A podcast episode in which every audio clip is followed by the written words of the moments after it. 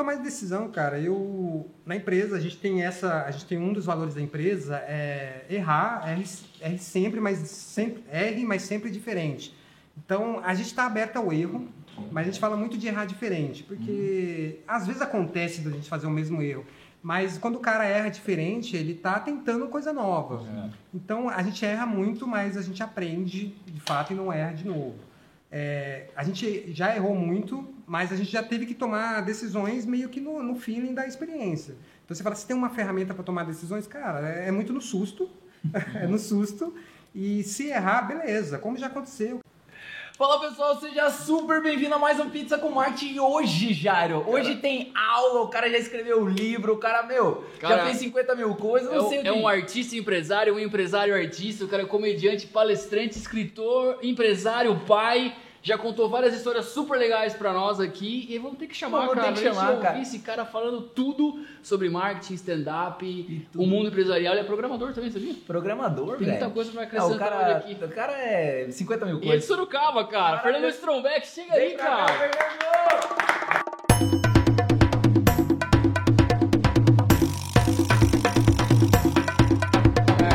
É, enorme. Muito feliz, principalmente porque minha esposa falou que não vai ter janta em casa. Estou muito feliz aqui. Cara, antes de você começar, uma dúvida que a gente estava tendo nos bastidores aqui. Esse é o seu nome real? Strombeck? É? Cara, é, é muito, muito bom. bom. Esse muito é muito bom. Forte. Né? Nossa, forte. Fácil lembrar, pode fazer né? qualquer coisa com só, esse nome. Só lembrar de Storombeck. Storombeck. Geralmente vocês podem falar isso aí. Pode mas, falar o que você quiser. É, então, com esse nome você pode ser presidente da república, velho. Pode fazer qualquer coisa, pô. Imagina pô. Jairo, Eber. Vai, não dá. Tem que gravar pizza com marketing. É, aí, é o máximo. Os caras passam fome, né? Então, mas tem um detalhe. Meu nome do meio é Souza.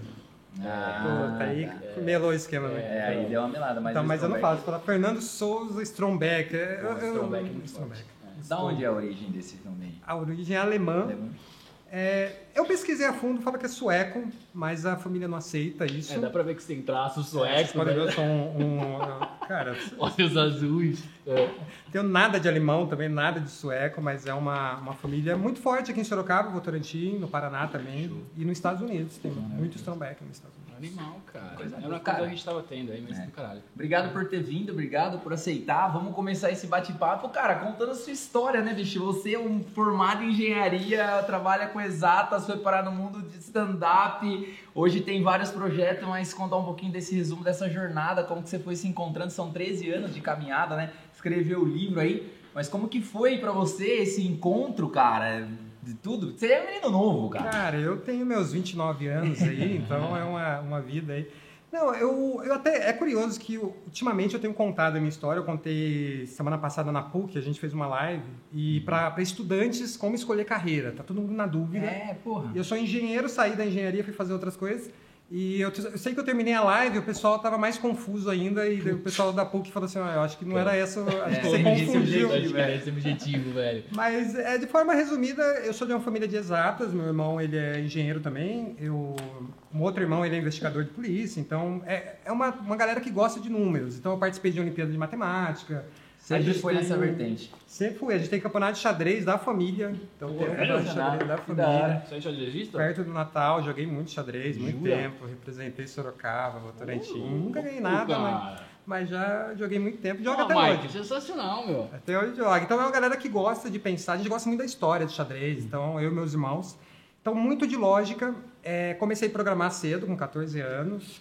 Até os 17 eu programava. É, numa empresa de Sorocaba também, KCMS, não sei Pô, se você super. Era é, meu concorrente, foi meu verdade, concorrente durante muito tempo. Fui o primeiro programador deles. Eles, eles tratavam, eles cuidavam de impressoras. Eu criei um programa para supermercados ali com 16, 17 anos, com TEF, transferência eletrônica super. de fundos. Era, era uma, sei lá, que época é isso? Eu tô falando de 2000, Cara, nessa, eu acho. Eu acho que nessa época é provavelmente 2000. O TEF, cara, eu acho que é mais ou menos 2006 ali, viu? É. Eu acho que talvez sim. Agora eu não lembro. Eu devia. É, agora o pessoal vai começar a fazer cálculo, é. vai descobrir minha idade, mas enfim, vamos, vamos tentar segurar as datas aqui. Mas aí eu programava e eu não conseguia pagar a faculdade de análise de sistemas, ganhava pouco, e eu comecei a prestar concurso. Eu sempre gostei muito de matemática, gostei de português também, sempre lia muito e passei no concurso da nossa caixa, uhum. que alguns meses depois o Banco do Brasil comprou. Uhum. Então eu trabalhei e, e, comecei a fazer análise de sistemas, só que aí no mesmo período, ali 17, 18 anos, eu consegui uma bolsa de 100% para fazer engenharia. Aí, cara, eu saí para ir no concurso para conseguir ganhar dinheiro para pagar a faculdade para fazer análise de sistema e acabei caindo na engenharia. Aí falei, ah, vamos aí, vamos fazer engenharia e estou no banco aqui sem pagar engenharia, tá de boa, vou guardar Sim. dinheiro. É cálculo, eu gosto de cálculo, bora para lá. É, só que no banco eu era muito travado, então eu fiquei muito travado para vender, você precisa vender, Sim. né? Então, é mais meta atrás de meta ali, né? É, cara, e totalmente introvertido, cara analítico total, assim, no máximo comecei a estudar palhaço, palhaço de hospital. Ah, Era uma época do Teatro Mágico, Nossa, muito legal. Fotolog. Muito bom. Agora eu vou entregar a idade. Fotolog foi o bisavô do Instagram. Cara, você aí, ó, é a galera cringe aqui que sabe é. tudo. Era um Instagram old school. Com limites de comentário. Com limites de comentário. 10 comentários. Putz, era incrível. Mas aí eu comecei a me envolver com o teatro mágico também. Não, não só com o teatro mágico, comecei a estudar um pouco de palhaço mas com a mentalidade é, de análise. Né? Então eu entrava no quarto do hospital, fazia alguma coisa, saía, anotava e planilhava todas as interações que eu fiz para tentar replicar no outro quarto e, pegar, pegar os resultados. Mas é com aquela cabeça de, meu, será que o que eu fiz ali deu resultado? É sempre, eu vou fazer isso para dar resultado. Então eu estava sempre com essa, essa pegada. E eu queria estudar, então eu fui estudar com o Doutores Alegria lá em São hum, Paulo, fiz alguns treinamentos. E comecei a estudar stand-up porque eu pensava assim, no quarto de hospital o cara tá, sei lá, um mês internado, ele não sabe o que está acontecendo lá fora tal. Até sabe, mas se eu chegar no quarto fazendo stand-up com as coisas que estão acontecendo lá fora. Então foi essa. Era, eu, eu tinha a ideia de agregar coisas no meu palhaço. Legal. Então eu estudei muito malabares, faço mal, eu, eu quase fazia com cinco bolinhas, pra você ter ideia, fazia com quatro e fazia muita coisa de circo, fiz trapézio, participei de peças com trapézio. Tudo bem que eu não dava pra fazer trapézio no hospital, porque uhum. não dá. É, enfim, aí eu comecei a me apaixonar por comédia, cara. Aí eu comecei a fazer stand-up e comecei a fazer em bar, em, em, teatro e comecei... A gente montou um grupo em Sorocaba, Comédia Instantânea. Uhum. Eu, João Vale e Oswaldo Barros, que eles também participavam do Sim. Brincatrapos, que era o nosso grupo de, de palhaços de hospital. A gente ganhou a Link em Sorocaba também, para fazer uma peça de, de circo-teatro nas comunidades carentes. Então eu comecei a me envolver muito com, com palhaço, assim, okay. com teatro e principalmente circo. Eu me apaixonei. Aí chegou um dia que eu fiz um, um, show em Marília, meu show solo. Eu já tinha ido no Silvio Santos, eu recebi um convite para ir no Silvio Santos por causa de um vídeo. E aí eu fui em Marília, fiz um show em Marília, duas sessões. E, cara, eu tinha ganhado duas sessões. Eu cheguei no outro dia para trabalhar no banco. Eu tinha ganhado naquelas duas sessões. O olerite estava ali na minha mesa, era o valor do mês que eu ia ganhar no banco. Assim. Aí, cara, imagine, você tem um olerite ali com um negócio que foi um saco, cara. Trabalhar no banco era um saco, assim, era um saco. Então imagine, um negócio que é um saco e depois você fez um negócio divertido na noite anterior. Puta, cara, foi bem legal aquele show. Eu fiz com o Richard Godoy, que é daqui de Sorocaba também, um comediante, está na, na Band aí agora. Aí eu fiquei naquele impasse, eu liguei para minha esposa, que era minha noiva na época, só para confirmar mesmo, né? a gente tem que conversar com ela. Né? O que, que você acha de investir mais nessa parada aqui de stand-up? Ela falou, pô, vambora, vambora, vamos ver o que que dá. Como é o nome dela? É Flávia, Flávia. Porra, sensacional, hein, meu? Ela trabalha em Sorocaba, ela era, nessa época ela estava na METS, ela ficou muito tempo na METS, supervisora da qualidade na METS, engenheira também. Legal. Ela falou, não, vamos tocar isso aí. Aí eu, pô, comecei na comédia, abandonei, ah, terminei a faculdade de engenharia. Ela tá na METS ainda não? Não, hoje ela trabalha na Destrava comigo. Ah. Ela, tá no, ela tem um braço de treinamentos na Destrava, ela cuida das trilhas de aprendizagem da Destrava. Uhum. É, mas aí eu comecei a me dedicar na comédia, mas é com aquela mentalidade de, de, empreendedor também, de cara, eu vou entrar num ramo onde tem um monte de comediante surgindo, eu preciso me diferenciar, eu preciso ganhar dinheiro, eu preciso ser diferente. Então eu tinha ido no programa Silvio Santos, mas eu mandava todo dia, cara, todo dia não, toda segunda pro pauta josoares@globo.com o meu vídeo. Que legal. Porque tinha humor na caneca do João, não sei se vocês é, lembram. E eu tinha a mentalidade disso, eu falei, meu, vai acabar esses caras, meu, não tem tanto comediante, cara. Eu falei, meu, uma hora vai acabar. Tava indo lá o Diogo Portugal, tava indo... Eu falei, meu, eles vão ter que ir atrás de alguém. E eu mandei durante uns quatro meses o programa do o vídeo do Silvio Santos, que nem era tão bom. Mas aí um dia me ligaram, falaram assim, ó, oh, Fernando, cola aí, vem aqui fazer um teste, fazer o humor na caneca. Eu falei, caralho, que louco. Fui lá, fiz uma apresentação pro Villain lá do do, da Globo, eu, ele aqui, eu lembro até hoje, assim, eu, o Vini aqui, eu fazendo com ele uma piada para ele. Tete a tete. Tete a tete. Cinco minutos de texto ali, ele sem rir de nada na minha frente, aí terminou, ele falou, beleza, bora lá gravar lá, o João entra daqui a pouco e vai. Maravilha. Aí eu fui no Morna Caneca. Aí passou o Morna Caneca, eu peguei o vídeo toda segunda no Faustão, ficava mandando, pá, mandando pro Faustão toda segunda. Aí no dia seguinte me chamaram para ir no programa do Gugu, não que eu me orgulhe disso, só um comentário, se vocês quiserem cortar isso aí, acho que Talvez não queime meu filme de eu ter ido no programa do Gugu. Na, na escolinha do Gugu eu fui também, essa é mais difícil um pouco. Mas eu entrei numa vibe de assim, eu tava. Quando eu fui no Silvio Santos, me chamaram para fazer um evento da Jamef, um evento de stand-up. Uhum. na empresa. E eu ganhei uma grana boa, cara. Vários shows, assim. Falei, cara, vou fazer evento. Silvio, como é que foi? Você mandou também um vídeo e esse cara... Cara, do Silvio, eu... Eu fiz um stand-up aqui em Sorocaba, a gente estava começando a fazer stand-up, e eu postei um vídeo no YouTube. Aí caiu na mão de um produtor. Aí o produtor falou, ah, vem aí. E foi um concurso de tudo misturado, assim, stand-up, personagem. Quem ganhou o concurso nesse dia foi a Marley Cevada, não sei se conhece, ela é da Praça Nossa, ela faz a Nina, faz o Sangue também na Praça Nossa, ela tá lá até hoje. Ela, ela ganhou esse concurso, fechou o contrato e está lá até hoje, há, sei lá, 13 anos, 12 anos que ela está lá por causa disso. Mas foi curioso porque, pô, o cara, eu tava fazendo engenharia, eu tava no banco e domingo no Silvio Santos. É, então, puta, e a, todo mundo sabendo que eu era introvertido, então a família era meio que. É, cara, eu vou contar isso pra você, velho. Como é que é esse drama aí, meu? De você ser introvert e, e trabalhar sempre com, né? Tirando a parte do banco e da, da análise de sistema e, e engenharia. É, eu, eu, eu custei a entender isso, a minha família também, mas eu entendi, é, com o tempo, eu entendi que a comédia sempre foi matemática para mim, comédia é matemática. Então é, é preparo e desfecho. Eu preparo piada, eu dou desfecho. Se eu diminuo o preparo, eu tenho um desfecho mais forte ou não. É, se eu seleciono as palavras, então eu sempre olhei para como, como se fosse uma fórmula um, matemática. Um então eu entrava lá no show, fazia o show de stand-up, escrevia tudo antes num caderninho, escrevia as piadas, fazia. Quando eu saía, cara, é, quem me acompanha sabe, eu parava num caderninho, fazia um mais na frente da piada que funcionou, essa funcionou menos, fazia um A de aplauso é, e de esqueci, porque às vezes eu esquecia a piada, e depois eu pegava que dava menos, ajustava, o que, que, será que deu menos aqui? Será que é o time desse? Ajustava, então é matemática. Então, era muito a ideia. Hoje eu sei que o que eu gosto do stand-up é a criação, cara. É você criar e ver o resultado que aquilo é na, no seu público, o impacto que aquilo dá. Então, se eu escrevi uma piada que deu puta trabalho, eu vou lá, faço o negócio, dá o resultado, putz, é um prazer foda. Assim, eu saía revigorado. Uma dúvida que eu tenho nessa loucura aí da, da sua vida, né? Meu, imagina você lá no vão, pá, disparando e-mail para todo mundo, essa frequência aí e tal. Nesse momento, você tinha um sonho, por exemplo, no sentido eu quero ser famoso? Tinha o lance do ego? Como que você lidou com isso, né? Porque aqui a gente é, a gente brinca que a gente tenta pegar lá pegar a, a história da pessoa e transformar em marketing, ver, até porque na vida tudo é marketing, marketing é tudo, né? E assim, você se lidou com esse momento? Teve? Era isso que você buscava? Não? Como que foi para você? Porque você tava ali, né, meu? É, teoricamente é o jogador, eu quero ir na Série A, né, meu? Eu preciso jogar o jogo com o Neymar lá. É, então, eu queria, a estratégia, quando eu saí do banco, é eu preciso ganhar a mesma coisa com o banco todo mês. A mesma ah, coisa que eu ganhava no banco. Essa era a estratégia. Saquei. Então, eu criei um processo de. Eu tenho duas estratégias. A primeira, contrato com TV. Então, eu tenho que fechar um contrato com a TV. Legal. Então, eu tenho que aparecer na TV, de repente alguém gosta, fala, putz, esse cara é bom, quer fechar um contrato.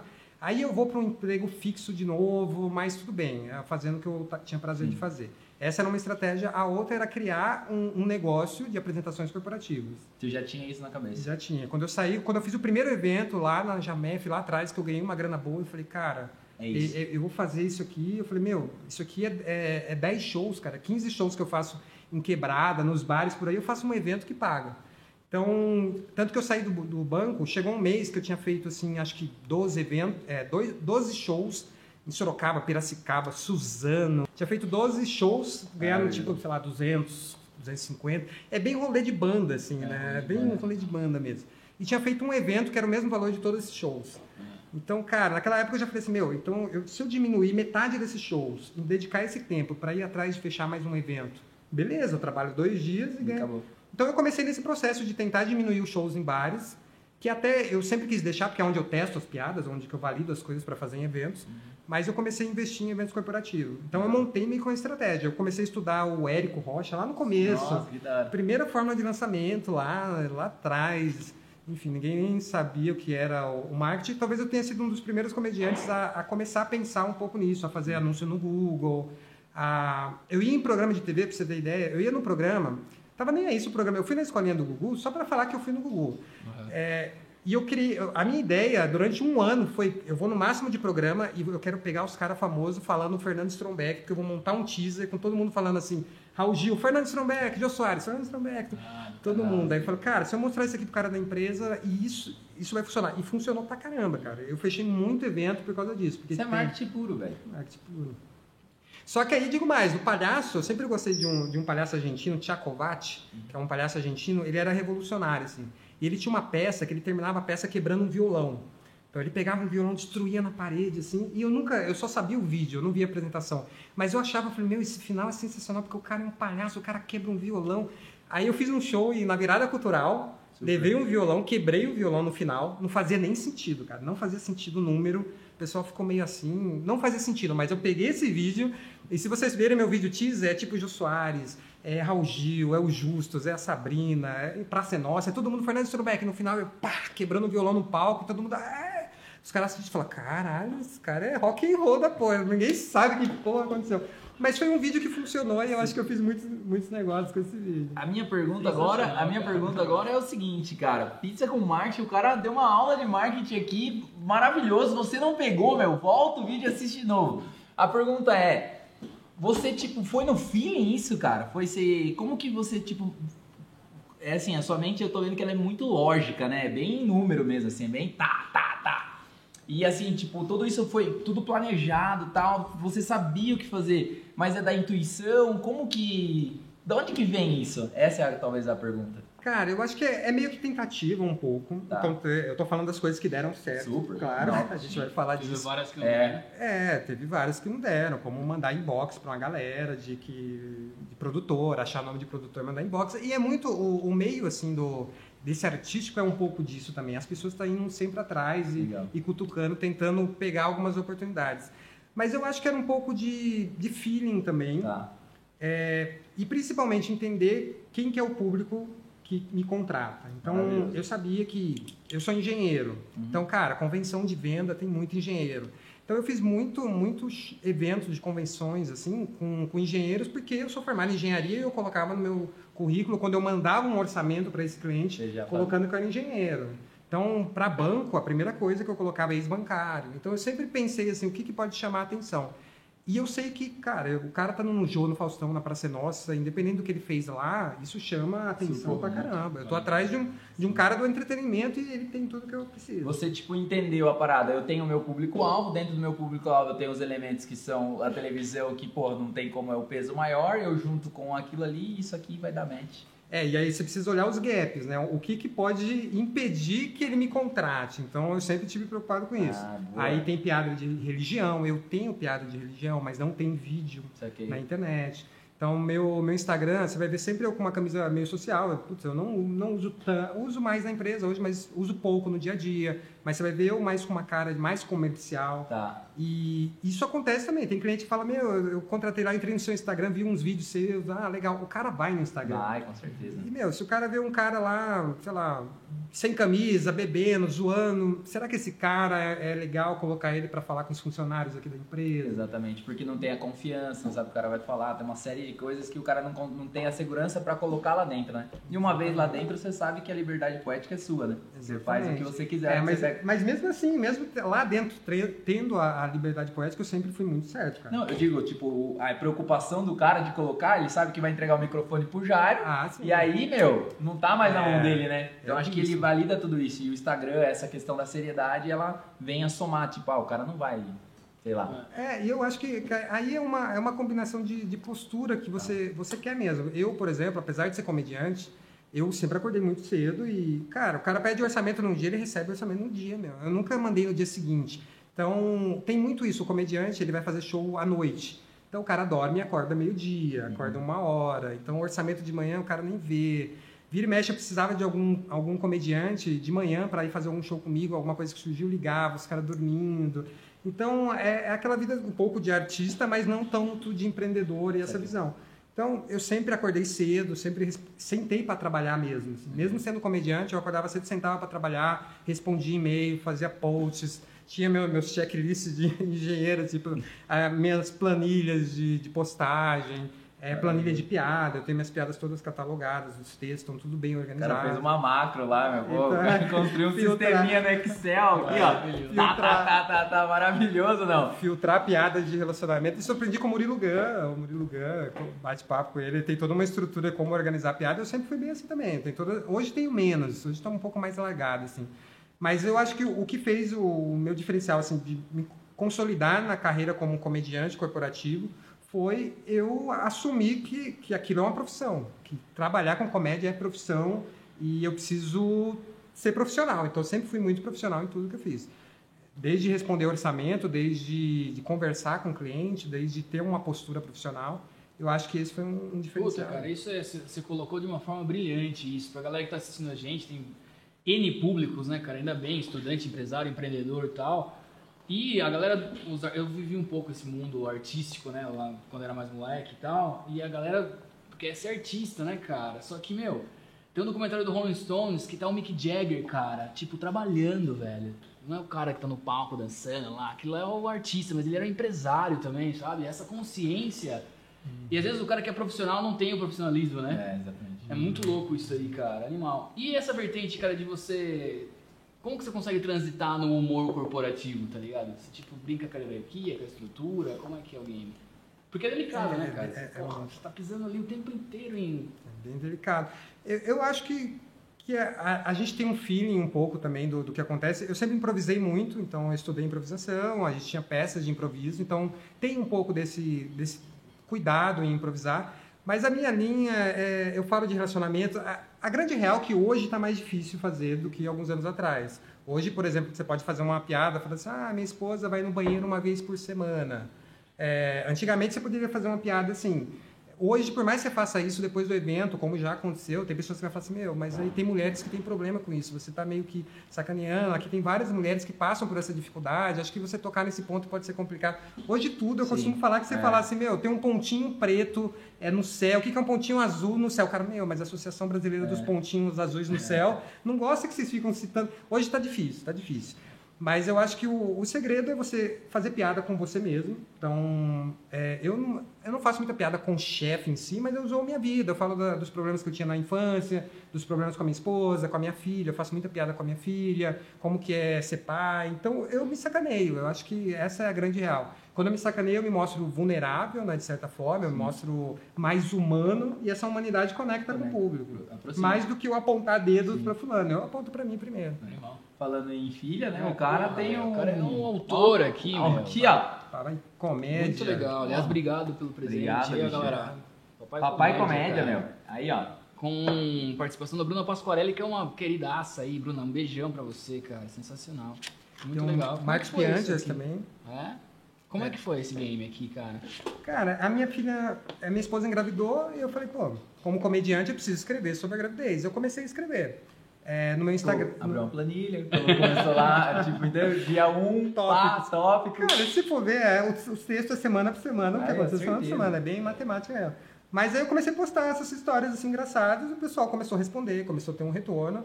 E tem o Papai é Pop, que, que é um livro sensacional do Marcos Pianjas, lá do Sul.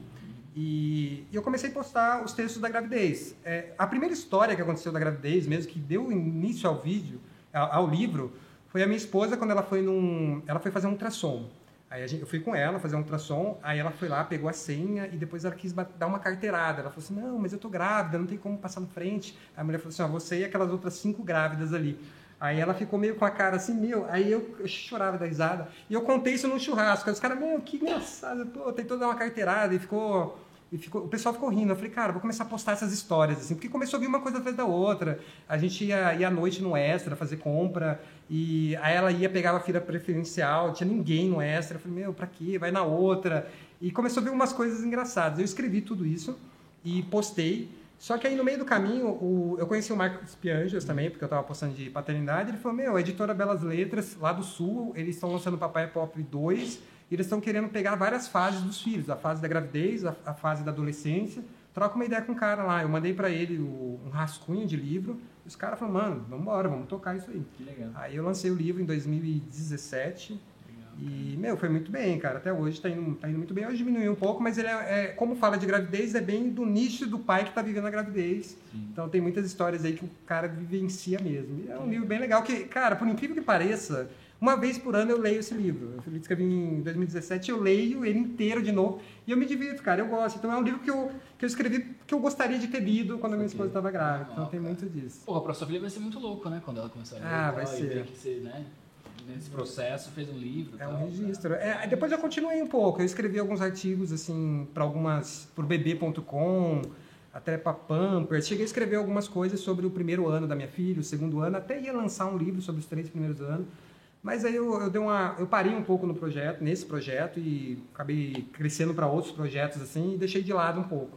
Mas eu acho que, cara, você escrever sobre a sua vida, meu, você aprende muito também, primeiro. A escrita ele vem um pouco para você colocar para fora Sim. as suas ideias e você acaba descobrindo outras coisas. Eu descobri, por exemplo, o, o humor para transformar, porque essa é uma questão. Quando eu comecei a fazer humor, era só entretenimento. Era tipo, ah, vou lá, vou divertir a galera. Uhum. Aí quando eu fui para as empresas, virou humor por, com info, enfim, ficou meio com informação assim. Então era, eu usava o humor para passar informações, segurança do trabalho, etc. Uhum. O Papai Comédia, ele vem o humor para transformar. Eu recebi várias mensagens de pais falando, cara, de mães falando, meu marido nem se envolvia com a gravidez, começou a ler seu material e, cara, ele está se envolvendo, está rindo.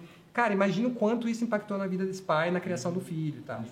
Então, o humor aí eu já achei uma outra vertente. Eu acho que talvez seja um, um divisor, assim, o Papai Comédia na minha carreira. Assim, sair muito daquela parte mais humor, entretenimento por entretenimento e mais do na transformação usar como ferramenta. Você falou que escreveu para várias coisas. Você chegou a trabalhar alguma coisa de publicidade, fazer comercial, escrever sketch, fazer alguma coisa nesse sentido? A gente teve o Na Sarjeta, que era um canal de pegadinhas. Uhum. Então, a gente começou fazendo sketches. Eu era, era o diretor artístico. A gente tinha a Fog Filmes. Não sei se conhece a Fog. A Fog, a Fog é famosíssima no meio da... Era uma parceria. A Fog é... é. Enfim, ele lançou... Tem... tem Tudo era Fog. É, documentário é. no Netflix. É. Tem um monte de coisa. Sim. A Fog é gigante. Hoje eles estão lá no ABC. É, eles são de Sorocaba, né? A Fog começou em Sorocaba. Eu e... sabia que a Fog era de Sorocaba, cara. Sorocaba. Eu e o Rude. O Rude eu estudei com ele no Politécnico aqui em Sorocaba. A gente fez técnica informática, já fui técnico informática também, antes de, de, programar. E aí a gente montou na Sarjeta, ele era o, eu era o diretor artístico, ele era mais o era a parte mais técnica de filmagem, de edição, de tratamento de cor. Então era, a gente tinha essa sociedade. E o Na Sarjeta foi, deu muito certo, a gente chegou a 800 mil seguidores aí, até a gente parar um pouco, a Fog cresceu para um lado, o Papai Comédia cresceu para o outro. Mas é, na, lá eu era diretor, então eu dirigia todas as filmagens de sketch e também roteirizava as sketches. Legal. Fora escrever para comediantes, já escrevi para vários comediantes. Tem um cenário atrás da comédia. Sim. Pô, o comediante faz muito show, o cara tá na TV, o cara não tem muito não tempo. Tem, então é. ele tem um, em volta dele alguns comediantes que escrevem. É. Então eu já escrevi e escrevi muito tempo artigos relacionados à, à paternidade. Então sempre gostei de escrever, cara, de ler principalmente, desde cedo, assim. É. Que é curioso, alguém de exatas gostar de ler Sim. também, né? Meio... Você é uma confusão aí dentro que deu então, certo. Por isso que eu falei com, o Mike, cara. Quando o cara me convidou, eu falei, uma hora, calma aí. Eu começo falando, se eu tenho uma hora pra falar, deixa eu ver, vou falar do Destrava. E agora a gente passou uma hora, eu nem falei do Destrava. É, né? não, na hora chegar lá, cara. tranquilo, Caramba, que legal. Mas eu acho que é isso, cara. Eu, eu, mas hoje, cara, na minha vida, eu uso tudo isso, cara. Tudo não, isso. São ferramentas, né? São ferramentas incríveis, né? Saber escrever, gostar de ler, ter a, a, o Excel na sua cabeça. Excel, toda trabalhar por projeto. Trabalhar por projeto. Pois, é super legal. Cara, constantemente a gente gravou hoje um Pizza com Marketing em Sampa de manhã. Uhum. E a gente bateu muitas lances de projeto, um cara também que surpreendeu. Você também tá surpreendendo. Eu imaginava que o cara sentar aqui, é, pô, é. meu planilha meu Deus, é. caralho, velho. Cada, cada vez que você fala uma planilha, passa uma macro, o coração do Jair sobe um coraçãozinho lá. Eu acho que o Bill Gates tinha que ser mais rico ainda, cara. É, eu tô deixando um pouco de lado, hoje na Destrava, eu tô deixando a operação de lado, mas as planilhas sempre tá lá. Cara, vamos entrar na Destrava. O que, que é Destrava que você não para de falar pra esse Brasil saber o que é a Destrava? É, então. Destrava é é, foi é pra a... você destravar. Pra você destravar, basicamente isso. Sabe, a destrava, ela vem um pouco disso, assim, eu comecei a falar no, nos treinamentos, eu, vi, eu comecei a ministrar treinamentos, tá. justamente com treinamento de comunicação, de comunicação assertiva, justamente com essa ideia de que é, quando eu destravei a minha comunicação lá atrás, a minha vida se transformou. Uhum. Então, quando eu estava no banco, travado, eu não conseguia me comunicar, fui estudar comunicação, uhum. a minha vida mudou, cara. Se for ver, ali teve um, uma transformação gigantesca, porque, simplesmente porque eu falei, cara, eu preciso melhorar a minha comunicação. Então, esse, esse lance de quando eu destravei, eu sempre fiquei com isso na cabeça, quando eu destravei. Uhum. Então, eu criei um treinamento há uns três anos atrás chamado Destrava Sua Comunicação. É, consegui registrar o domínio destrava.com, não sei como. Puta vida. Eu falei, cara, ninguém não tem destrava.com. Registrei o domínio lá atrás. E comecei um treinamento que é, é, quem fez toda a identidade na época foi o Fernando Torres, não sei se você conhece, do Na Praia. Uhum. É, fez uma identidade incrível. E eu criei um treinamento presencial de comunicação e, e fiquei com esse nome de Strava. Quando chegou a, a, pandemia, a minha esposa ela tinha entrado na, na, empresa de treinamentos. Antes éramos Strombeck Apresentações e Treinamentos. Então, uma empresa de 12 anos, onde eu ministrava treinamentos de comunicação, apresentava eventos stand-up e ela treinamentos de inteligência emocional, liderança e análise comportamental. Ela é formada na USP, ela é biopsicóloga. Você está falando que eu sou maluca que você não conhece. Ela tem umas formações mais malucas um pouco assim. Mas ela sempre foi, ela é muito inteligente e ela cuidava dessa parte mais comportamental. Então, antes da pandemia, a gente tinha essa visão. Com a pandemia, o pessoal começou a pedir para fazer stand-up online. Chegou a pandemia, acabou todos os nossos treinamentos, contratos todos cancelados, eventos, eu tinha eventos gigantes para fazer, cancelaram tudo. A gente zero orçamento. É, alguns clientes pausaram, continuaram pagando e a gente ia fazer depois os treinamentos. E a gente precisou se reinventar. Aí eu falei, cara, eu, eu cheguei a fazer site, para você ter ideia. Eu fiz um site para uma empresa de Sorocaba aqui. Eu mandei umas mensagens para uns amigos. Falei, você quer que faça um site aí? Tô sem fazer nada. Fiz um site. E, e fazendo o site, eu falei, cara, eu acho que eu vou programar algumas coisas diferentes. Eu preciso criar um game, um, alguma coisa diferente assim. Aí um colega meu, que ele era, era professor também da Conquer, eu dei aula na Conquer de uhum. comunicação, ele era professor da Conquer, ele falou, cara, a gente está se reunindo toda sexta, tem um dia que tem um cara que faz aqui é, é, comida com o pessoal, bebida, faz uns drinks, ajuda todo mundo a fazer um drink, tem dia que a gente faz uma ginástica, você não quer ir lá fazer uma zoeira com os caras? Aí eu falei, ah, mas eu vou fazer, mas stand-up tá difícil fazer online. Ele falou, não, faz um escape game, faz um escape, assim, um jogo. Eu falei, cara, escape, é isso. Eu falei, não, vamos fazer esse negócio, vou fazer. Quando que é? Sexta-feira que vem. Eu falei, beleza. Cara, Google total, fui na gringa, vi site em inglês, site em espanhol, não achava escape online, não achava nada, achava uns enigmas ou outro. Eu falei, sabe uma coisa, eu vou criar uma, uma parada, vou programar isso daí.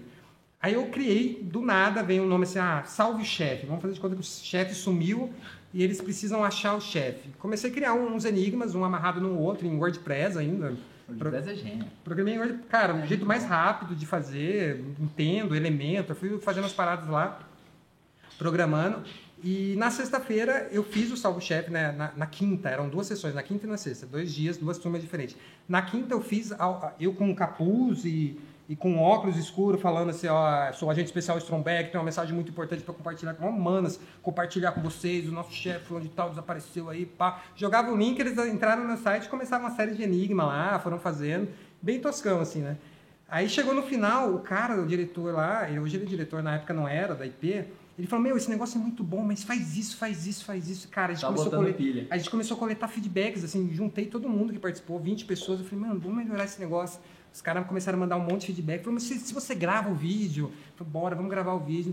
Cara, eu fiz toda uma estrutura com eles. No dia seguinte, eu apliquei gravado, eu gravei de manhã, editei todo o vídeo. Aí, cara, com efeito especial, peguei base, trilha de música, umas trilhas sonoras e, e fiz um negócio legal e apliquei no Salve Chef lá neles. Os caras curtiram pra caramba.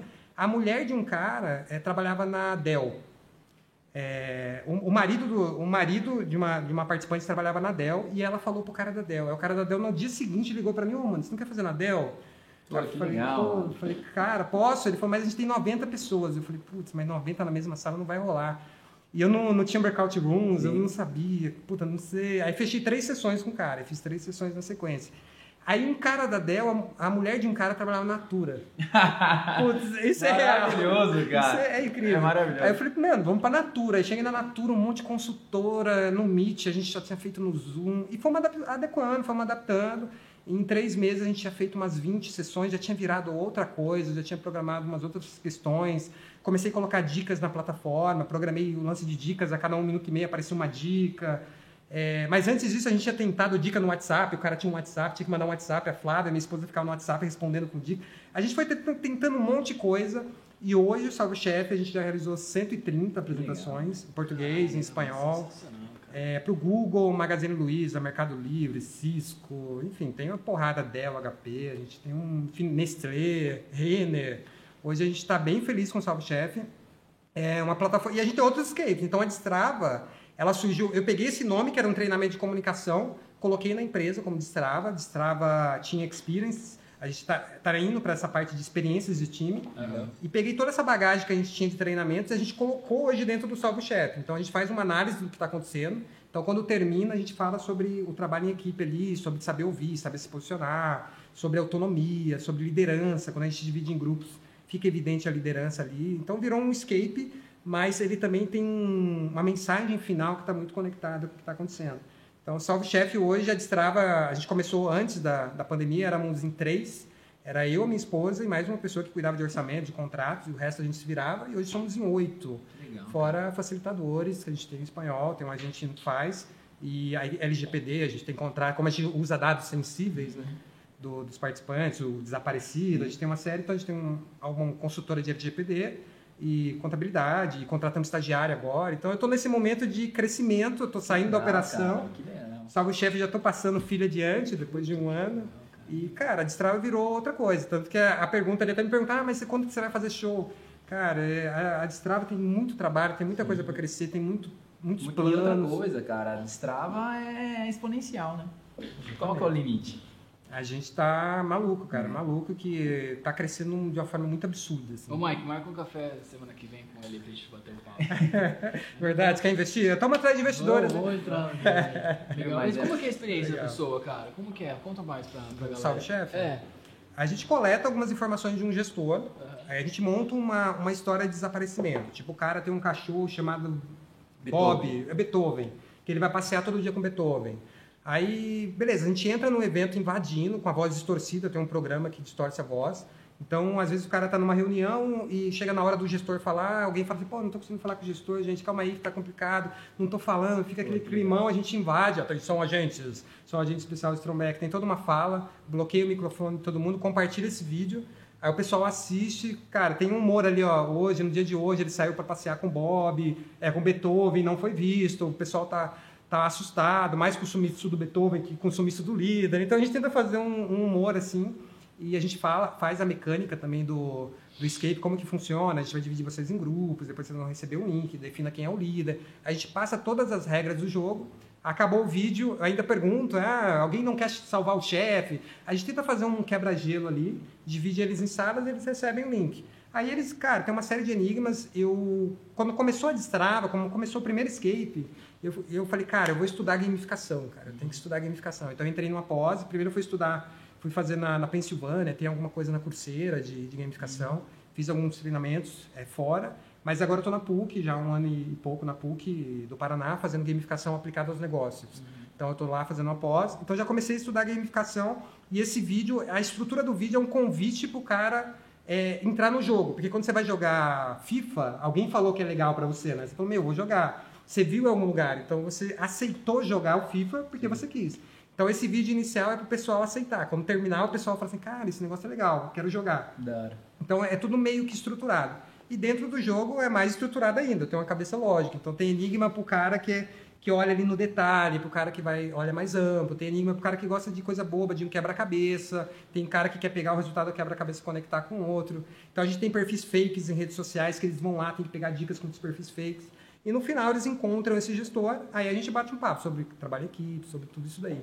A é, Flávia entra às vezes também. É sempre alinhado com o que a empresa quer passar, provavelmente vocês fazem esse briefing antes também, né? Sim, é, tem empresa que fala, ah, o nosso valor aqui é. A gente fala muito sobre diversidade. Sim. Então a gente fala sobre as diferenças durante o jogo. A gente fala, ó, você viu que tinha pessoas que eram mais lógicas. A gente tenta fazer sobre esse repertório, como a conexão desses repertórios permite que a gente resolva problemas complexos aí de uma forma mais leve, mais tranquila. Então virou um, era um entretenimento. Tem empresas que querem para entretenimento, Sim. mas é um negócio, ele é complexo. Sim. Por trás tem muita coisa que acontece, desde de briefing, de reuniões, tem muita coisa por trás. Mas, cara, tem empresas que a gente já fez 20 na mesma empresa. E a gente está fazendo. E, cara, tô, o Salve Chef, a gente. Cada, cada, cada cliente é um cliente diferente, cada cliente acontece uma coisa diferente. Agora a gente tem um perfil fake, a gente usa uns perfis fakes onde eles vão conversar. A gente criou essa semana. Vamos começar a fazer stories com esses perfis fakes, as coisas que estão tá acontecendo. A gente ficou fazendo stories e a gente coloca enquete, assim, tá assustado ou tá não sei o que lá. A gente começou a criar umas coisas muito engraçadas, que os caras ficam se perdendo nos stories, esquece do jogo, aí atrapalha o jogo. A gente usa uma reflexão disso no final. Nossa, então, ele legal, é um negócio vivo, cara. Então, por isso que, que é, a gente gosta muito. Tanto que é, é, tá, tá difícil sair da operação. Sim. Eu, como gestor, eu tenho que sair da operação, senão o negócio não anda. Mas agora, salvo chefe, eu tô, tô saindo também. Estou indo para um outro escape que a gente criou aí também. Porra, animal. Oh, o cara é muito produto, cara. Puta produto, sensacional. E, cara, como que é você, um cara lógico, tá ali com uma mulher do lado ali, totalmente da parte da conectada com o psicológico e tal. Como que você, porque assim, ó, o que que eu tô entendendo, você pegou e você tá juntando meio que as duas coisas, né? Você tá pegando a a parte, tipo, lógica que você tem, pega a parte dela, que é a parte mais lidar com as emoções, falar das diferenças, porque o que que eu, onde que eu quero chegar, né? Perguntas longas, é onde que eu quero chegar.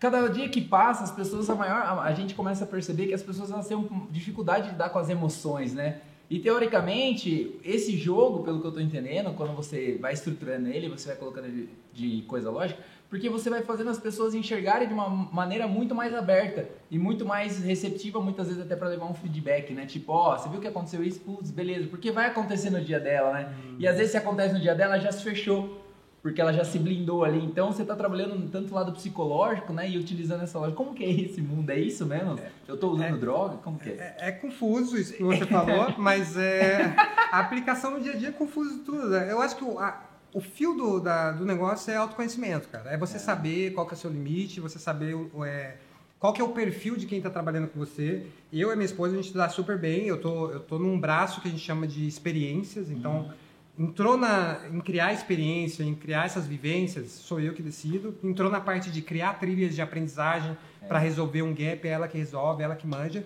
E ela entende que eu sou mais lógico, ela entende que que eu tô nessa onda. Ela entende que para ela me convencer, ela precisa usar fatos, números, Sim. dados, ela precisa provar. E eu entendo que para ela, ela é muito da emoção é também. Emoção, né? Então, eu tenho que é, falar. Perfeito. Só que a gente se conhece, então a gente se vende muito, Super a gente legal. respeita. Dificilmente a gente, a gente briga. Às vezes ela, ela vem com muitas ideias também, coisas totalmente viajadas que que eu acabo cortando ali na, no, no argumento de, cara, mas é, será? Tipo, se, e se?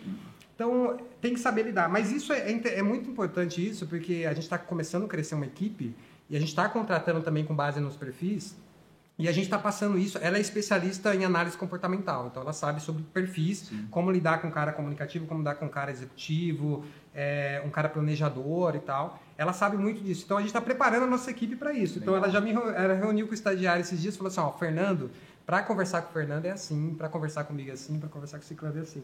Então a gente preparou toda essa equipe para que as pessoas conversam, conversem e não dê ruído, não dê conflitos. Sensacional. É, aí, voltando na pergunta, como que eu me, eu me lido com as emoções?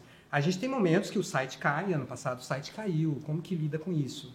Eu acho que é, primeiro, eu, eu estando no projeto, eu sou é meu filho, né? Sim. Aquele negócio de dono, né? Sim. Então eu tomo uma decisão muito rápido, para tomada de decisão sou muito rápido. A gente a gente fez um evento onde a gente atendeu um cliente que eram três sessões, a primeira caiu no final, no final, mas deu certo, a primeira turma já tinha terminado. A gente falou: ah, a primeira terminou, a gente encerrou aqui por causa do tempo, mas tinha caído o site nas demais.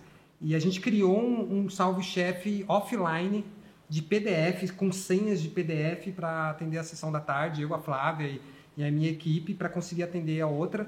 Mas é, fui no banheiro várias vezes, soltou o estômago, desesperado, meu Deus do céu.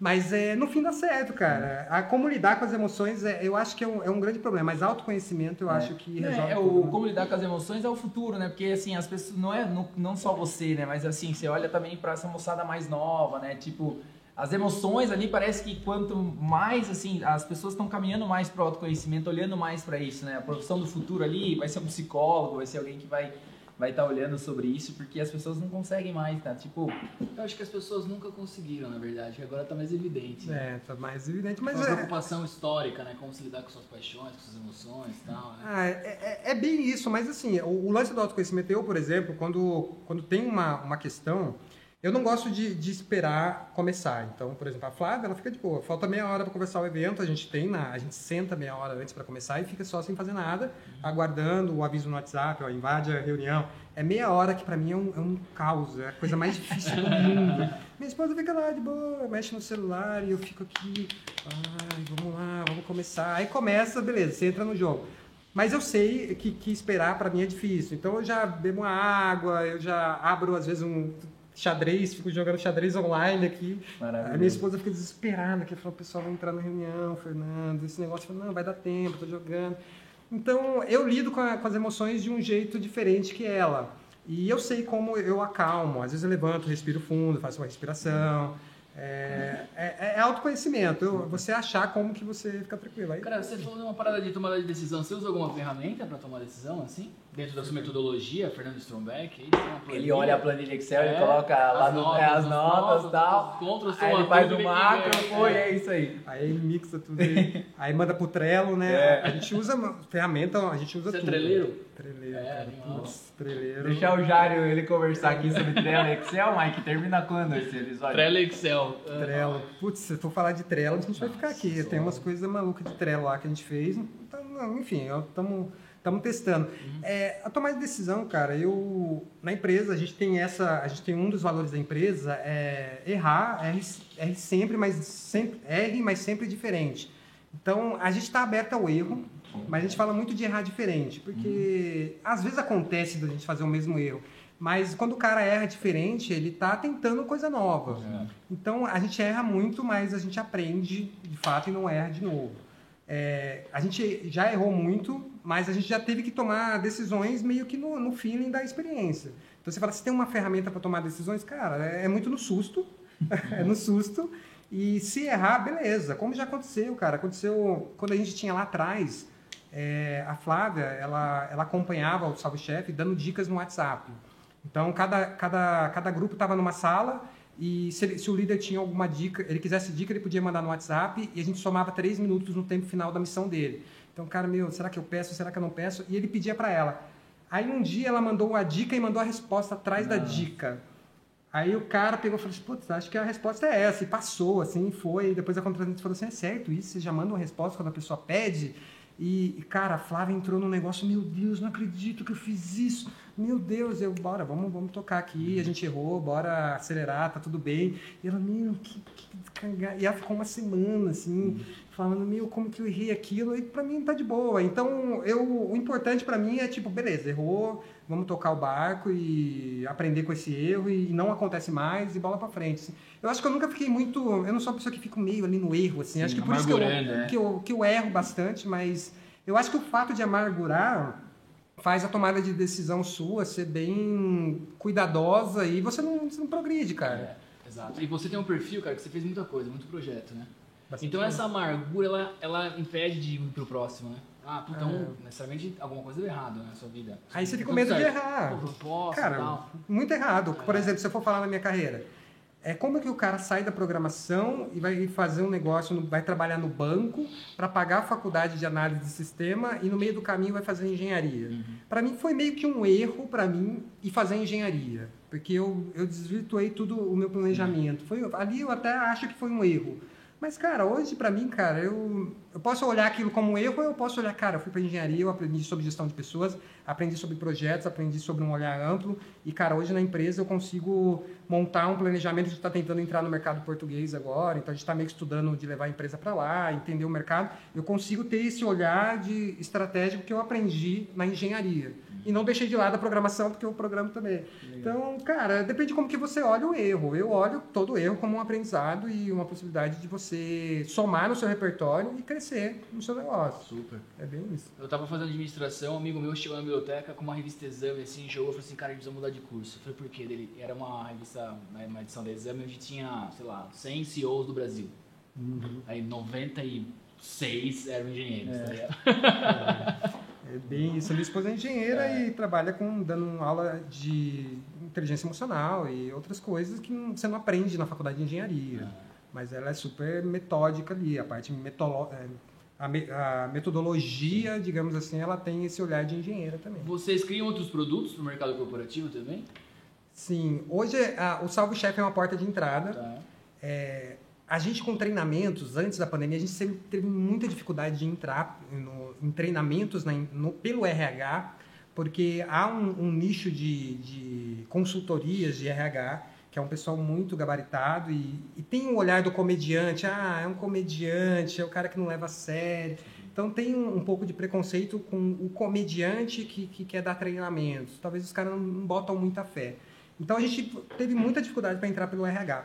Então, hoje, o Salve Chef é uma porta de entrada. Quem contrata são gestores de equipe querendo melhorar. E através desses gestores, a gente consegue entrar no RH de uma outra forma, com treinamentos. Então, somos dois braços. A Flávia cuida da equipe de treinamentos, trilhas de aprendizagem. Uhum. Chega alguém falando assim: olha, a gente trocou a liderança, está tendo alguns conflitos ali, na hora do feedback está tá complicado. Então a Flávia faz uma análise, ela faz um diagnóstico, a gente preenche um Canva, que eu criei, aí já entra nesse negócio. A gente faz um Canva onde a gente mapeia os gaps de aprendizagem e a gente cria uma série de treinamentos para reduzir esses gaps, resolver esses gaps, desde inteligência emocional, comunicação, carreira, negociação, etc. E ela está em algumas empresas é, na verdade, a agenda dela ela já é demandada para De Pascoal, o grupo De Pascoal, ela trabalha. São nossos clientes. Né? cliente. Ela faz trilha de aprendizagem lá. Tem, e... tem que falar com os caras, os caras atendem todos os nossos clientes. É. Madison. É, é. Enfim, é, ó, olha só, quem sabe eles não viram clientes. Nossa, eu tô tentando vender meu peixe para eles aqui. Olha o café, Mike, pode marcar. e ela tá na, no Lorde, aqui de Sorocaba também, o grupo Lorde. Tá. Metafilme, então a demanda dela tá, ela tá no processo de preparar facilitadores é, então, essa é meio que uma esteira, está meio que ajustando, de entrar de um produto de um, um baixo ticket, é, que entrega muito valor, é, ter essa aceitação e a gente ir para essas trilhas de aprendizagem. É uma estratégia que a gente está vendo. É, mas a gente tem outros escapes. A gente tem o ex-estagiário, Operação Ex-Estagiário, que é do Wesley, que é um estagiário que participou de oito processos, não foi efetivado. Aí ele se revoltou, juntou com outros estagiários, montou o PCC, que é o primeiro comando de estagiários da capital. E agora ele está tentando destruir as empresas que estagiaram. Só que é um outro escape totalmente diferente. A gente lançou, na verdade, a gente colocou no site ontem. É um escape que já tem há seis meses. A gente, a gente ofereceu para todos os clientes que fez Salvo Chefe, a gente foi validando, pegando feedback. Bem, sabe, bem. Fugiu a palavra agora. É, bem, bem beta mesmo, né? MVP. É, bem MVP mesmo. A gente fez, primeiro a gente fez com é, com a pessoa, com a Mariana que trabalha com a gente, que responde clientes, contratos, a gente fez com ela, até dó, assim, todo mundo olhando, vai lá, responde. Laboratório. Ela, ai meu Deus, eu não tô conseguindo. Aí depois a gente fez com uma outra equipe, a gente fez com os nossos funcionários primeiro, depois abrimos com um cliente parceiro, aí fizemos para a turma com 30, aí fizemos com outras turmas, sempre validando mesmo, sem cobrar, e agora a gente tá, ele está redondinho, é, e é um escape totalmente diferente do Salve Chef, é outra mecânica, muito diferente, e, cara, esse eu tô bem ansioso para ver a, a, galera entrar no jogo, assim. Tanto que eu, agora eu tô mais seguro em deixar o salve-chefe para outra pessoa cuidar, outro facilitador, porque eu sei que eu tenho um negócio aqui que, que vai render algumas coisas. Legal, Fora a operação estagiário, a gente tem o Na Pele, que é uma experiência que a gente manda kits de Lego para casa dos participantes. E a Flávia que conduz, é uma dinâmica onde eles precisam construir algumas coisas. A gente fala de empatia, de comunicação não violenta, de respeito. É uma dinâmica muito sensível, assim, bem, bem rica que a gente faz. E a gente tem o mosaico também, que é uma outra experiência, que agora a gente até tirou do site, porque teve uma questão técnica na, na plataforma. É, eu sento com a empresa, a gente cria uma imagem que representa um valor da empresa, uma mensagem. A gente sobe nessa plataforma, a plataforma fatia, a gente coloca tem 50 participantes, ela fatia em 50 partes. Aí a gente entra no evento falando sobre mosaico, que é uma obra milenar, onde cada peça tem o seu significado, cada ladrilho. Na ausência desse ladrilho, a obra fica incompleta.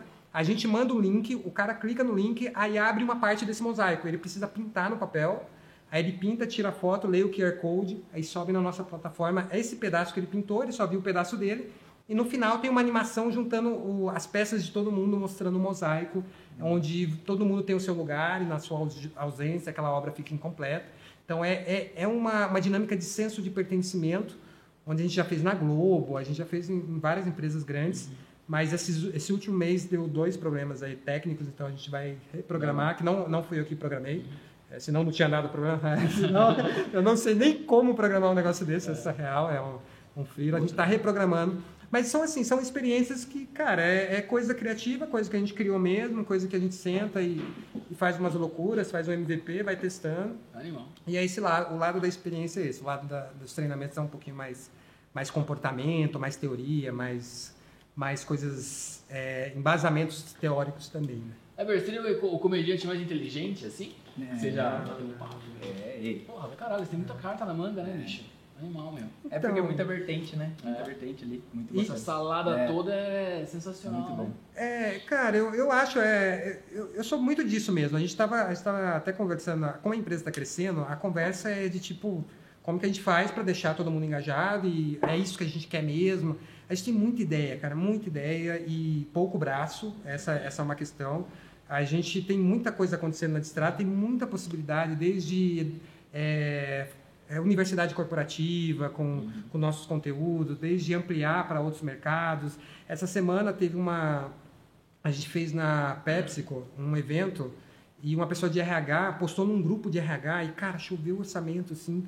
Ele falou, cara, olha, olha o orgânico, tanto de orçamento, então vamos fazer um, um marketing de indicações, vamos tentar fazer um, algum esquema. Então, vamos para esse caminho, não vamos. Então, a gente tem muitas ideias, assim. E até surge ideias de quanto tempo a gente vai conseguir vender a Destravo por um valor legal e fazer outras coisas, criar outra empresa. Então, a gente, para mim, eu já fiz já fui programador, já trabalhei no banco, já, já fiz um monte de coisa. Então, eu estou muito aberto a reinventar como eu fui quando começou a pandemia.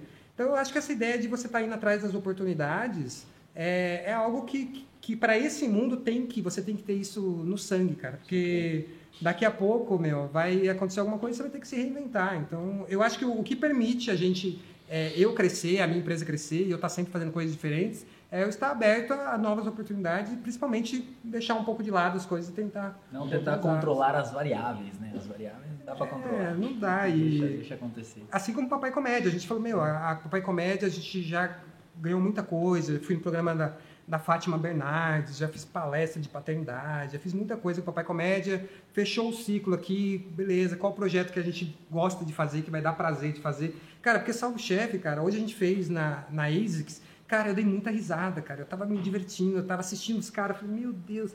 E eu fico ali e eu me divirto. E eu falo, cara, isso aqui tá legal, tá legal. Assim, eu não preciso ir lá fazer um stand-up numa churrascaria onde ninguém quer me ver, lá na Casa do Chapéu. Aqui tá bom. Então, esse projeto eu tô me divertindo e eu não sei amanhã como vai ser. Mas a gente, eu gosto, sempre gostei muito e me envolvi de uma, com paixão no que eu faço. Por isso que eu falei, quero falar da Destrava, porque é a paixão da vez, diferente do, do Papai Comédia, de outras coisas que eu, muito bom. Meu querido, quanto tempo aí, meu? Uma hora já, bicho. Passou o tempo ou não? Nossa, mas eu, nem, eu, não falei nem metade. É, então, viu? Eu queria que você falasse com esse olhar metódico e tal, tal. Cara, falasse um pouquinho das estratégias de marketing que você toma. Porque, meu, tem uma planilhinha lá, como é que você faz, investimento, tem uma verba que você investe em marketing, não. Você olha para isso também. Teve alguma coisa que você fez em marketing que, meu acertei, porque tudo que o cara fala aqui só acerto, né, Jairo? Só bola O cara né? foi lá, gravou não sei o que, que uma mulher que conhecia o parafuseta do outro que levou pra outra, daqui a pouco o cara explodiu. Aí foi não sei o que que explodiu, aí foi não sei o que que explodiu. Mas maravilhoso, é sempre bom ouvir boas histórias. Mas você tem alguma coisa, cara, desse sentido do marketing, né? Hoje, vou fazer duas perguntas. Alguma história para você contar, tanto que deu certo que não deu certo lá atrás, que você viveu todas as transformações, né? Até 2021, passou por todas as fases.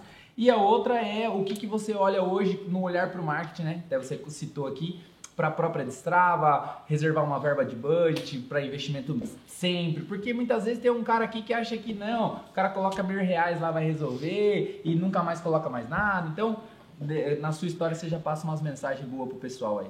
Legal. É, no começo, quando eu comecei com o stand corporativo, é, eu comecei a estudar marketing, fui pegar lá na, na raiz é, eu lembro do Pedro Sobral, quando ele começou a postar os primeiros é, vídeos de Google Ads, é, comi com farofa ali, montei os anúncios e o meu site ele era muito construído com, com essa persuasão. Você entrava lá, tinha um depoimento do cara da Fiat, então eu terminava o evento, cara, eu ficava no pé dos caras, um depoimento aí para eu colocar no meu site, aí, pô, o cara da Fiat.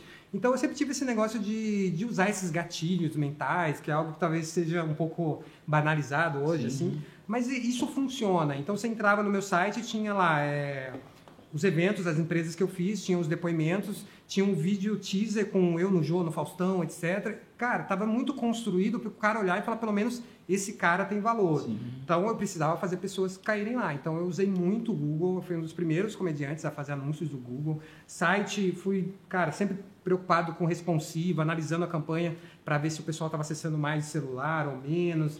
Então eu sempre fiz esse, essa análise. Né? né? É, e, e, quando eu vi que começou a aumentar o celular, a gente, eu já montei o site de novo e a gente ajustou para fazer campanhas, mas sempre investir e com esse olhar de, pô, estou investindo aqui, sei lá, mil reais, legal, estou fechando três, quatro eventos, aumentava um pouco a verba, continuou com três ou quatro. Eu sempre fiz muito, muito teste muito com teste. verba Sim. e com palavra-chave, então sempre mudei muito assim, e, e Google Ads lá atrás é, com a Destrava, eu comecei a tentar montar a mesma estratégia. Peguei cases de clientes, depoimentos, é, frases de impacto. Então a gente gravou tela com, um cara falando: Meu, sensacional o que vocês fizeram. Meu, nunca participei de uma experiência tão, tão legal. Filmei, já ia atrás de autorização, porque hoje tem LGPD, é mais pesado. Então fui atrás de autorização e montei um vídeo teaser que é totalmente. Se você for ver lá atrás como que era, também tem esses gatilhos, legal. tem essa, essa parte para convencer. E a princípio a gente fez uma verba de para Facebook, a gente anunciou em Facebook, legal. em Stores, então pô, o cara para pessoas de RH, que aí foi ah, um, tá. um, erro, Sim. porque a gente não conseguia entrar pelo RH, a gente testando, a gente falou, meu, mas não converte, a galera de RH não está convertendo, a gente começou a fazer para gestores, para engenheiros, para tentar ver um pouco quem tem a ver comigo e começou a converter mais. Então, primeiro a gente fez uma estratégia de Facebook de stories, o cara tá lá, aparece um stories, assim, o cara, eu com a voz distorcida e falando arraste para cima para participar dessa experiência, aí tem uma landing page com todos os gatilhos. Então, a gente começou pelo Facebook, Ano passado a gente fez em dezembro 40 salve-chefe, só em uhum. dezembro. Então, final do ano foi uma, uma verba gigante, assim, de um retorno gigante que fez caixa para a gente investir esse ano. É, esse ano a gente veio com uma estratégia diferente. A gente fez a, o rebranding da, da Destrava. Então a gente criou. A gente antigamente era. Ano passado era um pouco amador, porque, tá. cara, era logo do, do Destrava Sua Comunicação adaptado e vamos embora e o que, que faz? Esse ano a gente contratou uma empresa que fez todo esse remarketing, a gente conversou sobre valores, sobre, sobre propósito da marca, sobre o que representa cada cor. A gente criou toda uma estratégia da marca e a estratégia desse ano foi: vou preparar até outubro para a gente ter tudo alinhado em todos os pontos de contato com o cliente, uma linguagem legal, uma linguagem bacana, uma identidade visual bacana. E a partir de outubro a gente vai injetar e, mandar a galera para o nosso site. Então, hoje a gente tem uma verba é, até relativamente alta de, de Google Ads. Legal. É, mas ainda 60%, eu falando de números aqui, uhum. acredito que um pouco mais, acho que quase 70%, 60% são, é, é, orgânico, é de, são de indicações. Indicações, né? Indicações. É porque, cara, você tá, igual você falou, né? Você está fazendo um, um salve-chefe, por exemplo, para 90 pessoas. Pô, o cara é casado, ele tem namorada, que trabalha na empresa. Pô, fui do caralho, fui participar de uma experiência hoje na empresa que foi assim, pô, vou colocar na minha. E você tem 90 vendedores ali, né? Cara, e. E é exponencial, né? É bem isso. E, e o LinkedIn hoje é a nossa principal rede, cara. Ah, a gente certeza. acabou o evento, a gente tira um print, a gente posta no LinkedIn, marca algumas pessoas estratégicas ali que estiveram no evento, todo mundo compartilha e, cara, a gente fez na. E é uma festa, né? É, e, tá, e, cara, não tem, meu, não tem gente fazendo isso, cara. É, é, é um produto, Salve Chef é um produto muito diferente. Por quê? É personalizado primeiro, porque é um trampo personalizar. A gente tem equipe, mas é difícil as, as empresas personalizarem. E tem um comediante stand-up à frente. Uhum. Então, às vezes, entra, liga a empresa para mim e fala, cara, vem fazer um stand-up aqui online e tal. Eu falo, cara, stand-up é coisa do passado, meu. Stand-up não funciona mais, agora é só o chefe. A gente criou um esquema de que não tem solução melhor se você quer atrás de um, de um entretenimento. Então, a gente posta no LinkedIn, o pessoal compartilha. A gente fez na, na CIT, não sei se você conhece a CIT a gente fez e, cara, o da CT, os compartilhamentos renderam pelo menos mais uns quatro negócios aí que, que estão bem legais, assim. Então, cada um gera mais dois negócios, vai gerando de forma orgânica. E é muito legal você falar do LinkedIn, né? Para quem está aqui, ah, acha que só existe TikTok e Instagram, depende do seu negócio, meu amigo. Aonde está o teu público, você precisa ir atrás dele. Então, ouça esse homem aqui, Jairão. Sensacional. Maravilhoso bate-papo ou não? Cara, você me surpreendeu verdade. muito, de é. verdade. Não dava nada pra mim, foi verdade. Não, dava bastante, mas no lado da comédia, da coisa mais artística. É. Pô, o cara vai plantar uma bananeira aqui, jogar é o... no chão, bater no mic e tal. É o cara Porra, chegou, cara. planilha, pá, macro, pá, trelo, programador. Vamos analisar, falei, caralho, animal, de verdade. Cara, Puta bate-papo. Pô, mas eu, eu gosto, eu, eu, primeiro eu agradeço a, a oportunidade, é o que eu falei antes, cara, eu, as pessoas quando chamam um comediante, eles querem, querem ele fala, meu, vamos arrumar alguém pra, pra fazer uma, um bate-papo engraçado, assim. E eu, cara, como eu falei, minha história é eu sou introvertido, eu não tô aqui conversando, fazendo uma piada ou outra, mas é, eu, eu gosto muito de poder falar sobre isso, de falar de é empreendedorismo, legal, porque para o artista eu acho que falta muito isso, cara. Sim, eu acho que falta muito para o artista e até a questão do marketing, vocês, vocês focando mais no marketing, se, de tudo que eu falei, cara, eu acho que tudo é marketing. Desde, que, eu, é marketing, desde que eu é. peguei e, e saí do banco pensando no como eu posso fechar mais eventos corporativos montei uma estratégia de gravar um vídeo portfólio legal, de pegar depoimentos e ah, eu vou aparecer na TV. Desde isso, cara, e é tudo aplicável, né? Uhum. Então, todas as todos os caminhos que eu tive, se não foi marketing, se não foi anúncio, se não foi gatilho mental, se não foi estratégia para lançar, cara, não seria nada. Uhum. Só por ela, só postar vídeo de fazer stand-up, não faria chegar onde cheguei. Muito bom, cara. E quando você estava falando, agora a gente chegou aos finalmente aí, né? Exatamente. A gente escreveu eu... o seu segundo livro, esse é o primeiro livro, né? Esse é o primeiro livro. Tá, a gente escreveu o seu segundo, que é o e-book do convidado, cara. A gente pegou Aqui, os principais highlights aí da sua, da sua cabeça. E a gente vai fazer um, um bate-bola e Weber enquanto você pensa numa hum. pergunta. Eber, tá. por favor, que eu já tô com o meu repertório de perguntas. Ah, eu, eu, posso fazer uma pergunta para vocês? Eu, a gente vai perguntar, ah, você tá. vai você pensar, pensar. Tá. enquanto eu e o Eber a gente faz o ping-pong aqui. Aí tá. depois você fala a resposta. Fernandão, eu queria aqui, olhando para essa câmera, você vai dar uma processada lá enquanto a gente vai fazendo esse bate-bola. Eu queria que você pensasse, cara, numa mensagem que você gostaria de eternizar ela, entendeu? Mas assim, o que você gostaria de falar para a humanidade, para sua esposa, para sua filha, para quem você quiser, mas assim que ficasse eterna, assim mesmo que reverberasse, porque você é um cara que ao mesmo tempo que você é um cara muito pé no chão, você também é um cara sonhador, meu. É, de repente um prefácio do é, Sogro Comédia, entendeu? Ah, é, vovô Comédia. Vovô, vovô Comédia. Vovô comédia então, enquanto você pensa nessa frase, eu e Jairo vamos chamar agora a hora mais esperada, que o pessoal, o pessoal gosta mesmo do nosso resumo, entendeu? Os caras estão um pouco preguiçosos, aí os caras já pulam pro final. Então vamos chamar, Jairão, vamos pro e-book do convidado do Fernandão. Sim. Vou começar com a primeira porque eu gostei muito, Jair. Sabe no quê? Hum.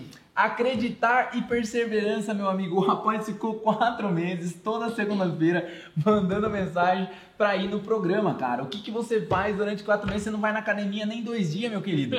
Maravilhoso. Outra coisa dentro dessa onda, cara, tentativa e erro é, é uma estratégia muito boa. Então pode aplicar. Maravilhoso. Outra coisa bem legal é que ele falou muito de cada momento da vida dele sobre entender e saber quem é o seu público e a forma de abordar. Assim você sabe como você vai chegar nele e a forma que qual caminho você vai seguir. Sensacional, cara. O Fernandão falou várias coisas super interessantes, mas uma delas que pode ser um clichê aí, mas vale sempre a pena reforçar. Preste atenção na sua comunicação, cara. Como você se comunica. A sua mensagem está chegando, está chegando de uma forma legal. Melhore a sua comunicação o tempo inteiro. Gerão, para pegar um gancho com essa, cara, ele falou uma coisa que, meu, estremeceu. Não importa com o que você trabalhe, meu amigo. Você precisa ser profissional. O que muitas vezes você tá achando que está faltando para o mundo, falta profissionalismo. Então não importa o trabalho que você esteja fazendo, seja profissional ou se faça um melhor profissional. Maravilhoso. Outro ponto que ele falou também muito legal, autoconhecimento, cara invista tudo que você puder para melhorar seu autoconhecimento. Dando sequência nisso, Gerão, eu vou pro humor para transformar, uma palavra incrível, cara. Se você é uma, aquela pessoa que tá um pouquinho mais ali, meu, coloque um pouco de humor na sua vida para você se transformar, meu. Legal. Todas as pessoas interessantes que sentam aqui bater um papo com a gente, eles erram mas erram de forma diferente. Então erre, mas erre diferente. Eu escrevi até que todo erro é aprendizado, Jairão. Então aqui para complementar com você. Maravilhoso, cara. Outro ponto que ele falou para ir pros finalmente aqui é ver, deixar a resposta do Zé lá de repente meu vovô comédia aqui. Reinvente-se o tempo inteiro, cara, e fique atento às oportunidades. A minha última mensagem é para você que tá aí assistindo essa câmera, meu amigo, destrave-se. Essa é a mensagem. Ah, Valeu não? Boa, Destrava.com, entra é, lá. Entra lá, meu. Destrava.com. Mete aí, editor. Legal. Aí agora fala a frase. Agora pra uma mensagem que você mensagem, quer. Mensagem, uma mímica, um é. gesto, o que você quiser fazer. O espaço tá é seu, bom. cara. Não, eu acho que assim, seja o que acontecer, independente do que acontecer, nunca deixe de colocar o seu talento em jogo. Eu acho que é isso. Acho que a gente tem talentos, todo mundo tem um talento e muitas vezes você está num lugar onde você não coloca o seu talento, você, você fica sempre tentando descobrir outras coisas é, eu descobri com o tempo que o meu talento, o que, eu, o que eu gosto de fazer é criar coisas e ver o impacto daquilo, ver o resultado. Esse é o prazer que eu tenho e eu tenho talento em criar coisas. Então, na empresa lá hoje, eu não saio da criação, apesar de ser o, o gestor da empresa hoje, eu não saio da criação, eu não deixo de colocar o meu talento a favor da empresa, independente do cargo que eu tô. E eu sei que se eu ficar o dia inteiro fazendo reunião de negócios, cara, eu vou ficar chato, meu, eu vou ficar estressante, é, eu vou ficar estressado e não dá. Então, eu não deixo de colocar meu talento em jogo e por isso eu tenho prazer em tudo que eu faço. Então, coloque seu talento em jogo, descubra os seus talentos e não deixe de colocar ele em jogo, que se você colocar, com certeza você vai ter uma, uma carreira, um prazer em tudo que você faz. Maravilhoso. Beleza? Que obrigado. Desfecho. Muito bom. Muito cara. bom? Gostei. Gostei. Valeu, obrigado. valeu, mesmo. verdade. Eu agradeço. Prazer enorme estar aqui. Valeu o convite. Obrigado. Pra você que ficou até o finalmente, cara, sigam a gente nas redes sociais, cara. Arroba Evergabriel, arroba Vila Sanches, como que tá? Destrava Oficial no, no Instagram ou Feira Strombeck com S mudo BSK no final. É só, é só lembrar, Feira Strombeck. Strombeck, é muito bom. lá. Arroba Mike Magalhães, nosso produtor que foi buscar esse cara aqui. Um grande, enorme abraço para o Um nosso abraço. produtor. Derek, a hora que você estiver editando isso aqui, coloque uma foto do vocalista do System of a Down. Você é mais bonito do que ele, É. mas é muito parecido. Um grande abraço. Maravilhoso. Valeu, gente. Um abraço. Tchau, tchau. Valeu, tchau, tchau. Obrigado.